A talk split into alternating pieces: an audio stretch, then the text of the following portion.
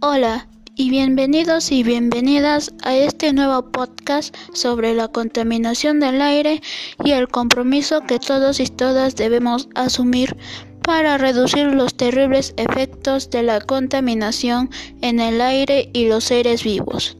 Soy Matthew Frederick Herrera y estoy muy feliz de que estén aquí.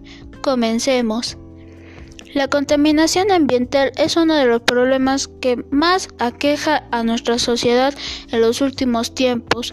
Las acciones irresponsables de muchos ciudadanos y ciudadanas han traído consecuencias graves que el ambiente han afectado en gran medida el bienestar de toda la población.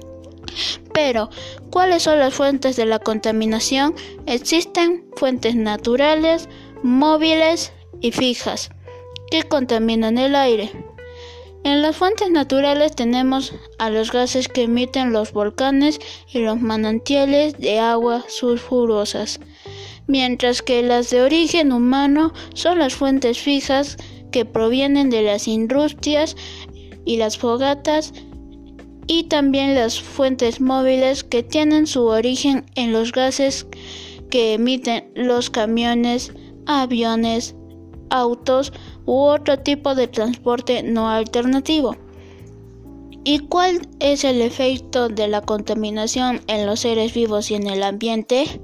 En las fuentes fijas se encuentran los gases contaminantes que debilitan la capa de ozono y entre ellos contaminantes se encuentran los clorofluorocarbonos que al llegar a la atmósfera se rompen y generan monóxido de cloro que al reaccionar con el ozono, la capa de ozono no puede filtrar los rayos ultravioletas que ingresan a la Tierra. Tengamos en cuenta que los rayos ultravioletas son partes del medio ambiente y la vida en la Tierra. No obstante, su ingreso en exceso puede puede afectar a la superficie terrestre y pone en peligro la vida de los seres vivos. Entonces, nosotros podemos hacer ante esa grave situación. Ante esa situación, la vulnerabilidad en que los seres vivos se encuentran debido a los altos índices de contaminación, se debe tomar medidas para disminuir los altos niveles de contaminación y trabajar juntos por el desarrollo sostenible. Por ejemplo, en vez de hacer uso de un auto ómnibus, es preferible caminar y manejar bicicleta para trasladarse de un lugar a otro. Y haciendo esto se beneficia nuestra salud y se colabora con el cuidado del medio ambiente.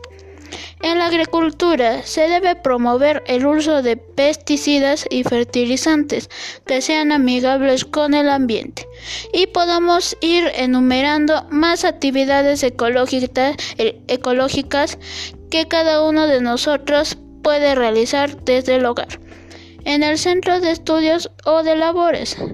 Felicidades por llegar hasta el final y recuerda que todos y todas comprometidos por el medio ambiente y nuestra, nuestra salud. Lograremos el desarrollo sostenible. Hasta la próxima y comparte este podcast para que más personas se sumen al compromiso de realizar acciones y reducir los altos índices de contaminación. Buen día.